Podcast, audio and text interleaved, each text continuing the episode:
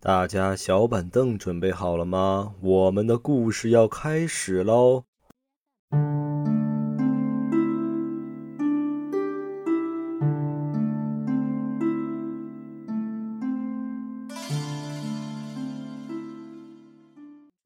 ！Hello，大家好，这里是黑沙电台，我是老妖。聪明的小伙伴已经发现了哈，哎，为啥这一期只有我讲没有小王呢？因为我们最近不是在北京嘛，一个在海淀，一个在丰台，两个人是暂时性的，是都回不了家，所以被迫无奈哦，我呢就把小王踢了。这一期呢，就是我给大家带来一比较精彩的一些故事哈。啊，我不相信，难道小王真的有粉丝吗？真的有人喜欢听小王讲故事吗？我觉得大多数都喜欢我讲吧，我是有点自恋了哈。呃，接下来咱话不多说，老规矩还是开始吧。啊，这一期呢，其实有一点点不太一样，为啥呢？大家啊，听了这么多网友的诡异经历了，比如说啊见鬼的呀，比如说遇到啊奇怪的东西的，碰到奇怪的人的，数不胜数了。不知道大家有没有好奇哈，这个抓鬼的人到底是怎么样的呢？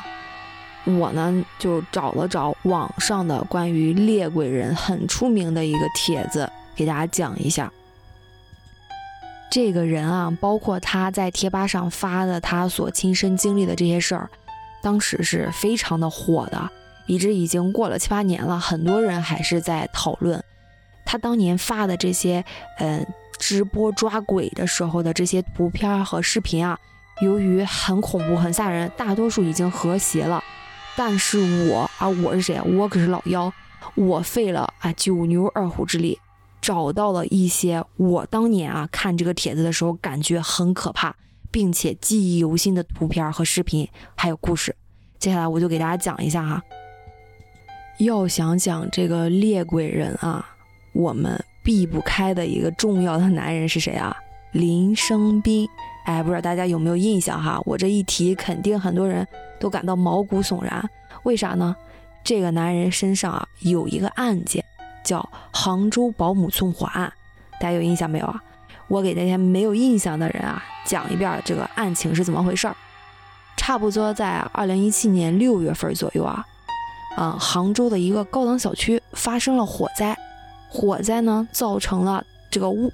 这个户主的两个女儿，包括他老婆，都在就这个火灾中当场丧生了。经调查发现啊，这个纵火就是他们家的保姆叫莫焕晶的，因为对这个户主不满，对主人不满，觉得给他的钱少了还是怎么回事儿，就把这个放火就烧屋了。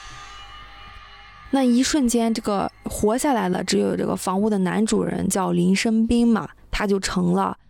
大家非常同情，并且觉得非常可怜的一个好男人的一个形象。他在这期间呢，就靠这个好男人，并且获得同情的这个形象，大肆敛财，又开直播呀，又什么什么找物业公司赔偿啊啥的，获获得了不少钱。直到这个事儿发生转折，发生反转是什么时候呢？差不多在是二零年左右，林生斌呢发了一条微博啊，说他再婚了。再婚了以后呢，哎，还生了一个小孩儿，哎，大家就很奇怪啊，这才隔了多少年啊，怎么就这么快就再婚了，还还生了个小孩儿？在这期间，你可是一直维持着我悼念亡妻，我想念我孩子的人设。那大家就扒他的黑料，这一扒不要紧啊，发现他，哎，既骗取这个抖音上好多人的一些善意的嗯捐款，他都纳入囊中了。啊，并且啊，他还和这个新新的老婆啊，这新的老婆应该是个小三儿。这一瞬间啊，他树立的这好男人的形象就崩塌了。那崩塌以后，这网友能饶了他呀？那就纷纷指责他说：“你这个渣男，你这于心何忍啊？你的亡妻和老婆孩子可在天上看着你呢。”这一提不要紧，就牵扯上咱接下来要说的这个灵异的事儿了啊。但大家一看，接着就往下扒呀，发现啊，他呀给他亡妻建了一口井，这口井啊就建到一个古老的一个寺庙的旁边，并且这个常年非常的衰败，荒草成堆，很多人都去看过。常年啊，井的旁边放着那个大悲咒，挺瘆人的。俗话说呀，不做亏心事是不怕鬼叫门嘛。那显然这林生斌是做了什么亏心事儿啊，不然他搞这么大的动作干嘛呀？正在这个网友们就是众说纷纭的时候，突然有一个人，也就是接下来我们要提到的这个事件的主人公，哎，粉墨登场了。他呢，当现当时啊发生林生斌这个事儿的时候，已经是非常火的一个猎鬼人了。他姓李，他呢就在微博上 PO 了一个帖子，是一个图片儿，是林生斌啊私聊他说：“李大师，求求你帮帮我吧。”但是这个大师啊，也是性情中人啊，看到这个渣男给他发消息，直接就回了两个字儿：“呵呵。”大家一时间拍手称快啊，纷纷觉得这大师这人行啊，能处。哎，先介绍一下这大师啊，当年是怎么成才的吧？其实啊，他入这一行啊，就是道教这一行，完全就是个偶然。他呢，当时和很多人一样啊，从小学到初中。中途啊，跟一群社会上的混混一起学坏、辍学，然后呢，就在街上游荡，还是赌博、玩游戏机、抽烟、喝酒、打架，是无恶不作吧？至少说十七岁以前啊，他就是一个普通的人。但是那一年啊，调皮捣蛋，家里人呢是比较迷信那种，认为啊他应该是被这个小鬼上身了，就请来这个道士啊给他跳大神儿、念经啊什么，让他悔过什么的。但是他当时这个。反骨顿生，离家出走了，然后打算从昆这个从重庆啊到昆明，这个认识他的师傅啊是在重庆到昆明的一个火车上，他呢就在火车上遇到了一个瞎子，这个瞎子啊是他进入这一行的关键人物，这个瞎子把他介绍到了昆明当地一个非常有名的天师座下，这个天师啊后来就成了他的师傅。十七岁那年啊，就是因为他的叛逆，他的人生轨迹啊就此改变了。哎，想想真是传奇哈！我这十七岁左右的时候，还在那儿备战高考呢。接下来啊，给大家讲一下他呀，自从拜了师以后，跟随他师傅啊，哎，第一次出案发现场这么一个情况啊。哎，他当时啊，就像咱一样啊，我不信这些东西，我不信有的没的的，我坚定的唯物主义者。结果就是因为发生了这件事儿，让他彻底扭转了他不信鬼神的这个心态。他说他师傅啊，随身携带的东西就几样，但是这几样东西啊是绝对不会离身的。他介绍一下几样东西哈：一副骰子，一个啊罗盘，十来根红绳，同时还有一本皱皱巴巴的书。然后啊，还有一样你们绝对想象不到的东西，就是坟头上的土。很奇怪哈，哎，你说你驱邪就驱邪吧，前几样这个罗盘啊、骰子啊什么的都可以接受，都是一些驱邪的常规用具。哎，这个坟头上的土还是真奇怪哈。同时啊，他说干他们这一行的呀，还赚的不少。你想想，十几年前吧，嗯，差不多二十几年前了，一次出山就六万六，那可不是一笔小数目啊。其实放到现在也不是一笔小数目。当时啊，他接的第一个单子就是跟着他师傅啊，去给一个赌大款解决一个事儿。什么事儿呢？哎，其实大家也知道，这赌大款啊，一般挣了钱啊，都喜欢干啥呢？都喜欢回老家盖个拉风的房子，好让村里知道自己啊有多了不起，爷挣钱了。他当年那个土大款也是建了一个这样的房子。其实啊，这个土大款儿建房子之前还是留了个心眼儿的。他呢，请了一个风水先生，哎，让他看看我这个风水好不好啊。然后这个大师就来了，就开始行话叫问路，就是说什么啊面水靠山啊，这些大家都知道哈，风水学上就这么讲究的。然后呢，这个大师就告诉他，哎，你这个房子背后的那个山啊，就像是皇帝的龙椅，你房子坐落在这儿啊，哎。面前是水山啊，背后还有一个皇帝的椅子，望着江山。哎，说的好听，这这个大土大款一听啊，我这成土皇帝了，行啊，那我就盖这儿吧。硬是把这个山啊，还铲出了一个窝，一个洞来，做他的靠背。哎，这个等这个房子建好了以后啊，才发现出事儿了。当时啊，有村民就找他说：“你这干啥呀？你把我们的祖坟都给刨了呀！”武大款儿这脑袋一拍说：“哎，没关系，不就是钱能解决的事儿吗？我赔钱，老子有的是钱。”哎，于是啊，他就赔钱给那些村民，以为这件事就这么完了。可是不知道啊，你这钱是赔的活人的，你这死人还没打点好呢。于是啊，自从他住进去以后，就发生了一些奇怪的事情。这个房子啊很大，这个土大款儿啊，人家也没多少闲工夫，所以就请了几个村民给他的房子打扫卫生啊，养养鱼什么的。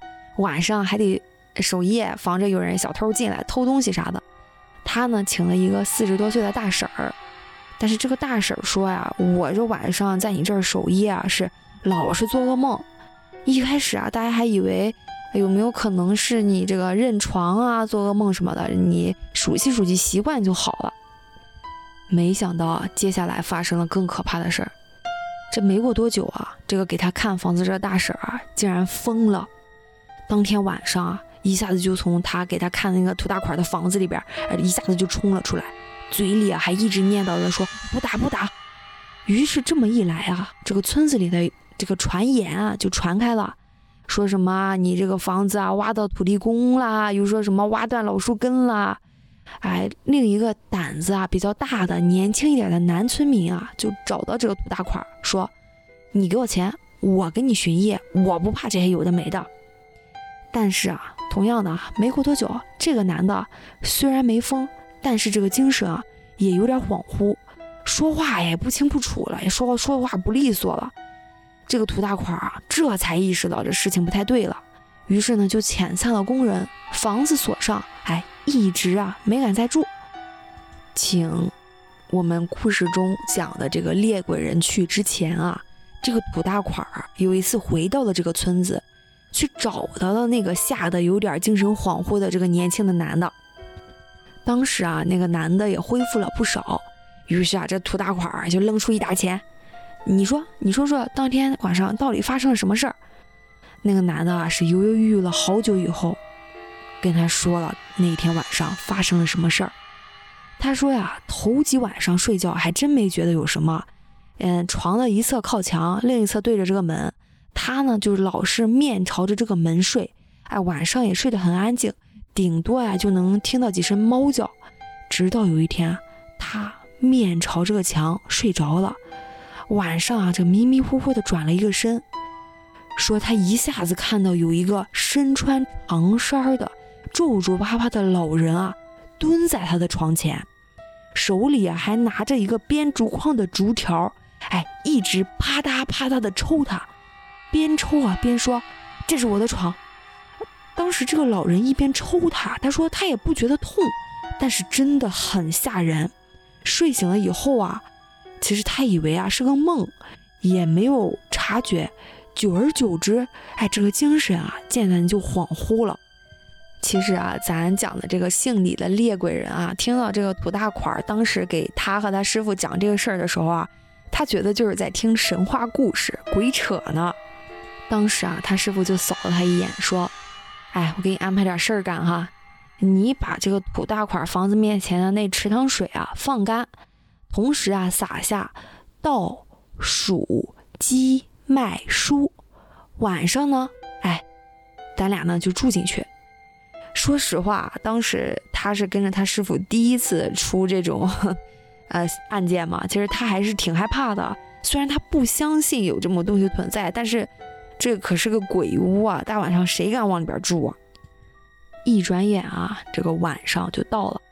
当天晚上进屋之前啊，他师傅还嘱咐他说：“你不要害怕，我教你的口诀，你没事儿就在心里念几遍，我保你平安，并且啊，这口诀啊是给你壮胆儿用的。”他当时又觉得有点搞笑，他以为他师傅教他念的这口诀是驱鬼的，实际上是壮胆用的。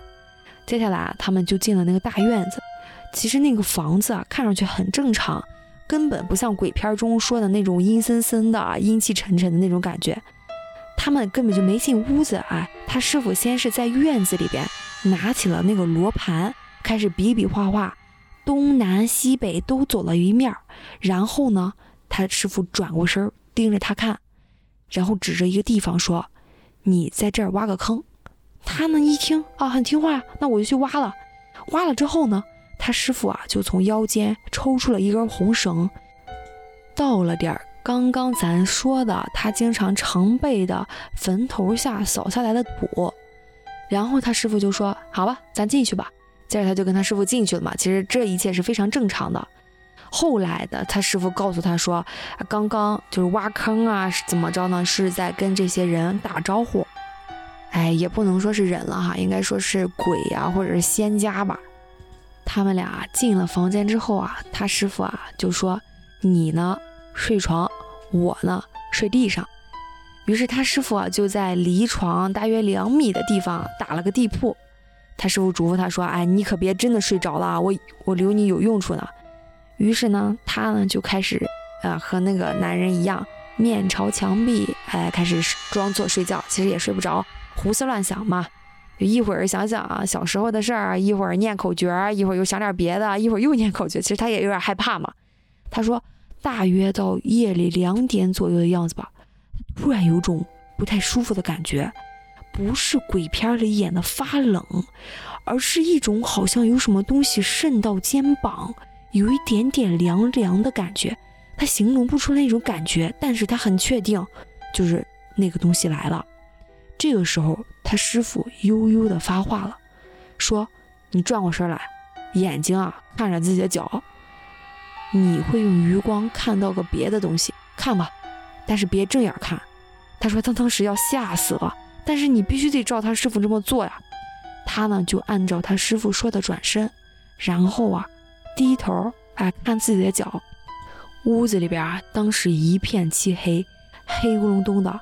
但是他还是能看到床边那个穿着长衫的，那个穿着长衫的东西啊，开始晃动手。哎，一开始他还没有意识到这是拿这个藤条抽他呢，直到他听到这个穿长衫的人在念，他在念啥呢？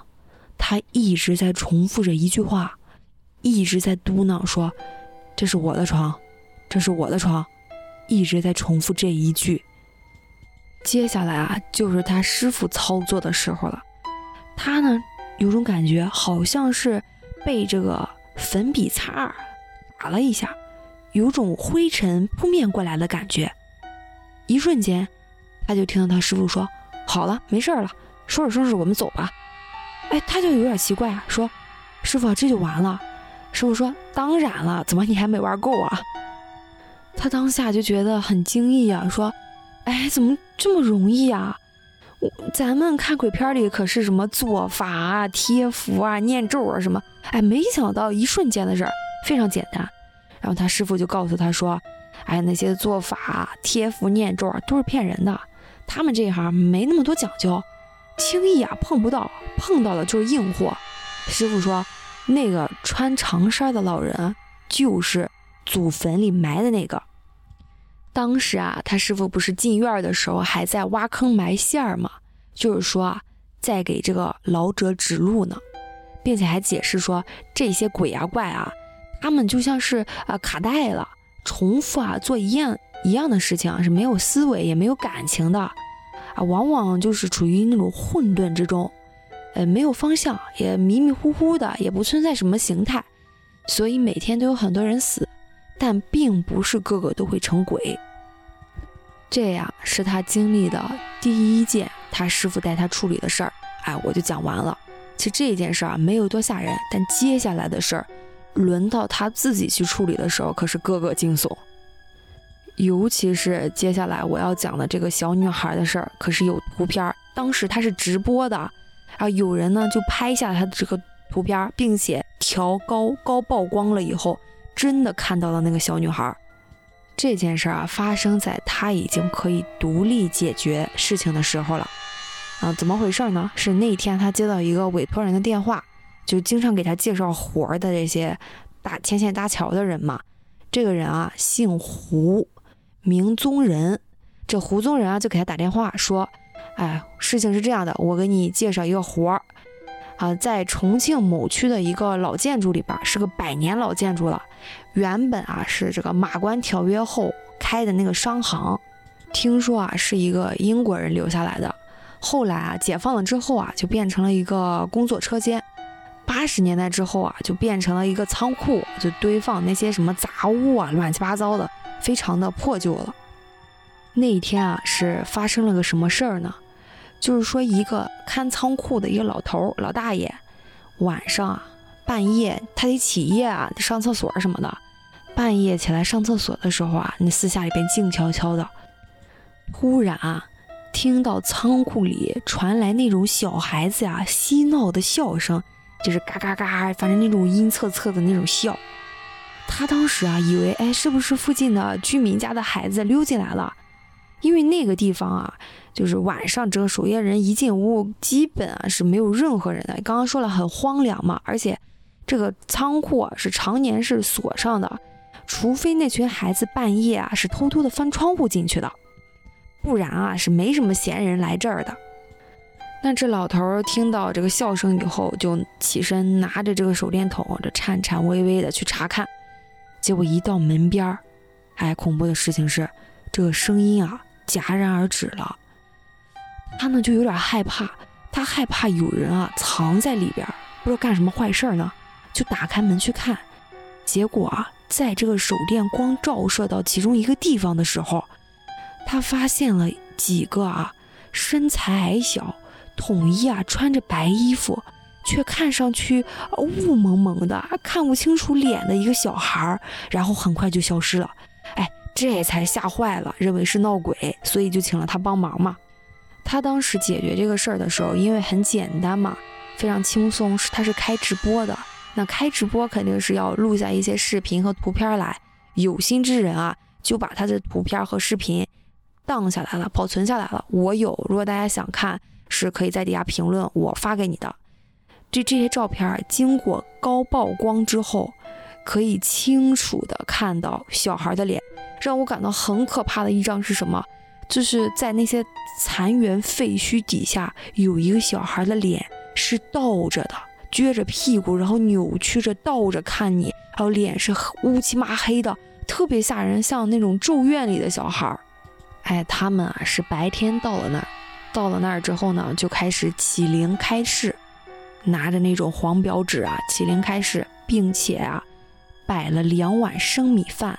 三根那种红色的高香，扎了四，用纸啊剪着那种手连手的那种一模一样的小纸人儿，并且在中心啊点了红点儿，而且用布做了两个小孩的模样摆在旁边，哎，开坛做法，就一阵之后啊，其实也很快就结束了。结束之后呢，又带着这个小小孩的灵魄到了江边啊，进行一一场仪式之后。这个事儿就算是结束了，很轻松，很很很快。在这个直播的最后啊，他还给咱解释了一下啊，为啥这些婴灵应该算是小孩吧，会聚集在这个地方。他说啊，当时这个建筑待的这个位置啊，它边上啊恰好有一座庙，就是是那种佛家的庙。佛家一般是超度嘛，所以会吸引一些孤魂野鬼来此旁边。来旁边之后呢，恰巧这个仓库常年没有人在，也没有人住，所以是乱七八糟的很多小玩意儿都散落在地上，所以这些小孩子嘛就喜欢在这儿捉迷藏啥的。他后来还介绍一下，为什么这些小鬼儿啊都要穿白衣，说啥呀？是因为穿白衣啊，表示这些孩子，哎，是经过出生这个工序的了，但是还没有长大就夭折了的孩子。因为在他们那边的习俗来说呀，成年人的丧事上，你是要穿这个黑色衣服，呃，白腰带，因为黑代表清，就是说这个逝世的人这一生清清白白，所以这个夭折的孩子啊，办丧事会办得比较隐晦，且寿衣啊都是纯白色的，甚至有些家长会认为这个夭折的孩子不能下葬等等，所以这些小孩儿。这个老头看到这个小孩是身穿白色寿衣的，啊，这么简短的一个驱鬼的小故事，我就到这儿就讲完了。为什么要讲这个小孩的这个事儿呢？其实大家听来这个故事情节不是很吓人哈，因为听了好多这网友的诡异经历之后，可能对这个有点免疫。哎，我当时看的时候确实是有点免疫，但是大家相信我，只要看到我发上来的照片，绝对会吓一大跳。接下来啊，我还讲我印象最深刻也感到比较害怕的最后一个事儿。为什么今天这个比较短呢？是因为十二点了。没有小王在我旁边讲，我真的感觉越讲我浑身越发冷，我感觉这大夏天的冷得我打哆嗦，我还是不讲了吧。不过放心哈，这个丢失的时长等小王回来以后让他补给大家。这件事啊是差不多零七年左右发生在，也是很早往前了。当时啊一个成都的一个同行找到了这个猎鬼人，说啊这西昌出事儿了，让他。跟这个成都的这个同行一起过去一趟，哎，他就问说这发生什么事儿了？这个同行呢就告诉他说，哎，你别提了，这遇到一个大事儿，咱们中间有两个人啊已经中招了。啊，通常啊，一般情况下他是遇不到这么恶的鬼，还有这么险的事儿的，所以他们几个人啊，就是各方各派的、各门派的就结合起来。一起去解决这个事儿，可能是一两个人解决不了的这个事儿了。他们啊，甚至想让他请他师傅出山。他们就去找了他师傅，然后他师傅呢说：“哎，我现在年纪大了，我这不轻易出山。但是，我嘱咐你啊，你一定要这次是一定要小心。这我已经预感到了，是一个狠货。而且从中招的那两个同道中人来看啊，你们这人去的越多越好，不然这个事儿真的很难解决。”哎，他当时啊，就是心情就比较复杂，但是这没办法，你这接了活儿，你得干啊。所以他到了西昌以后呢，他们七个人就碰头，并且啊，相互介绍一下彼此，并且找了个饭馆吃饭，吃了一顿什么辣子辣子鲫鱼，不知道大家吃过没有？我感觉好馋啊。当然，吃归吃，还是有正事要办的。其中有一个人就跟他讲了这个整个事情的经过。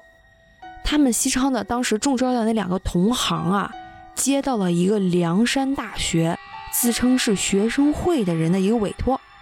据说啊，是他们学校啊正准备新开发一块就是荒地，但是还没动工呢。这还没动工啊，就有同学啊在傍晚看到这个荒地上坐了一个穿红色棉袄、花布棉裤的一个矮女人。哎，她常常在这个荒地上就是盘腿坐着，而且这动作啊也很诡异。就怎么诡异呢？还头是一仰一垂，一仰一垂的重复，挺瘆人的。有一个穿着花布衣服、已经过时了棉袄棉裤，还是红色的，坐在那个荒地上荒无人烟的地方，还一仰一垂的，挺瘆人的。当时他中招的两个同行啊是怎么推断的呢？一。哎，有可能是个精神病。如果真是一个精神病的话，打电话通知收容所拉走就行了。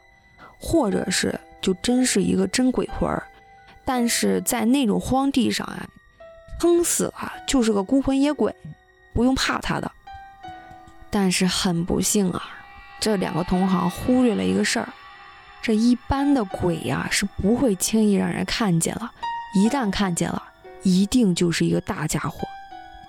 后来果然，他们就被这个大家伙缠住了，使用了无数个办法，是始终就驱散不了。而且啊，这个大家伙啊，还不断的在攻击他两个同行。这个他两个同行身上的反应是啥呀？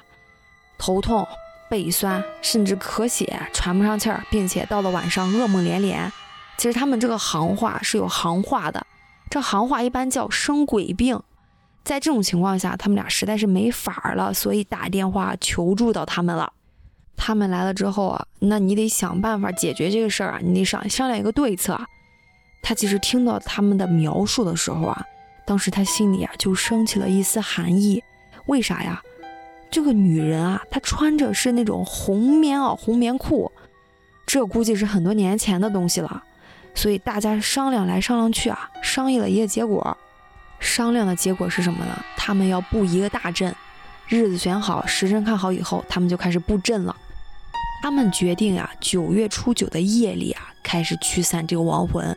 于是头一天，他们就各自分工了。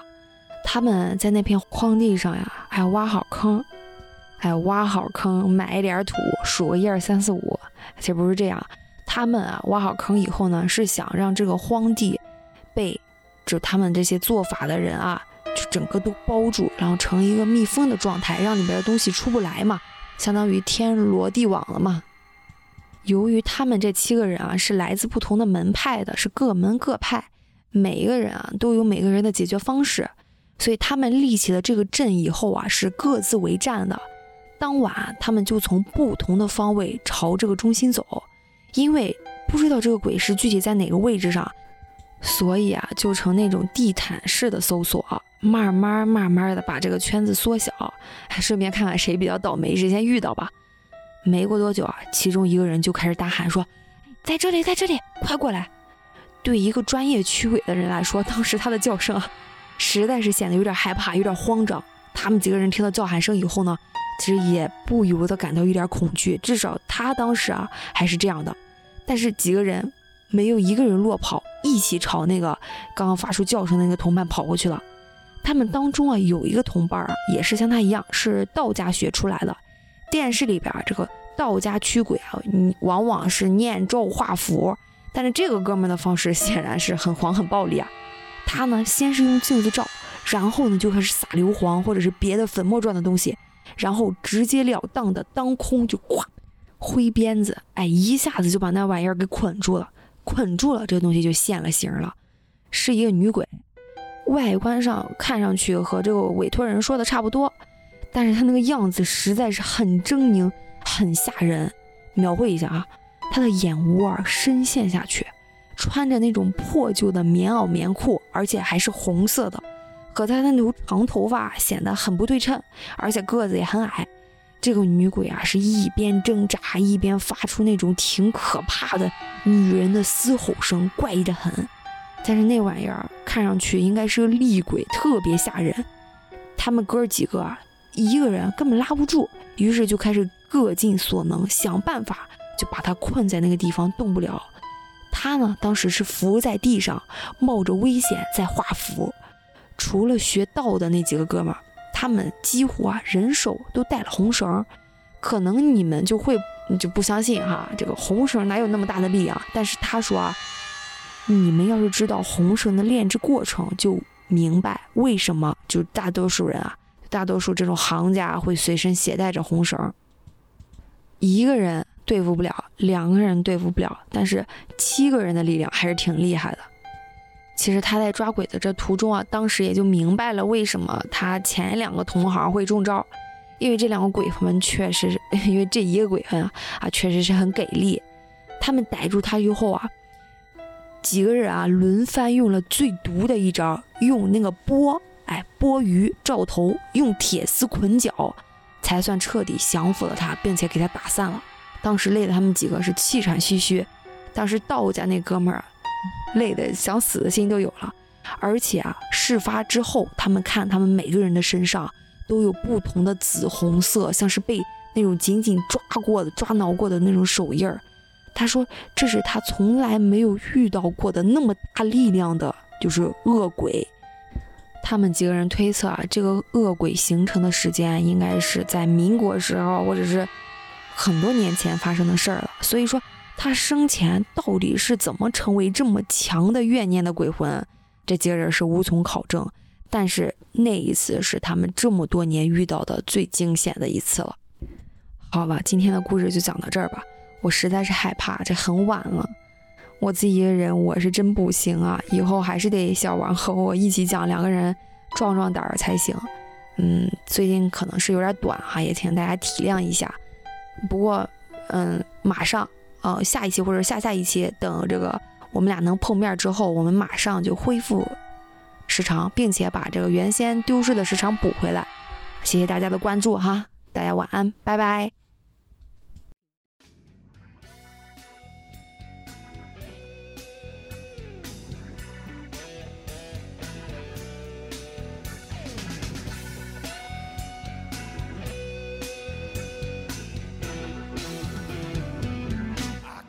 traveling boat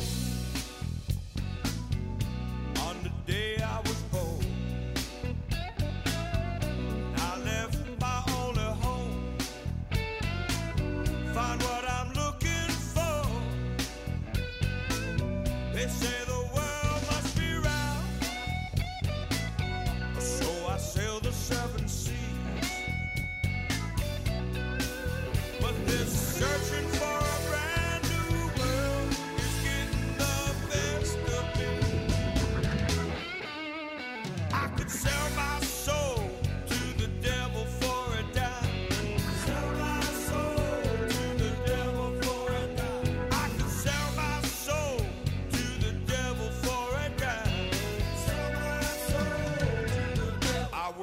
25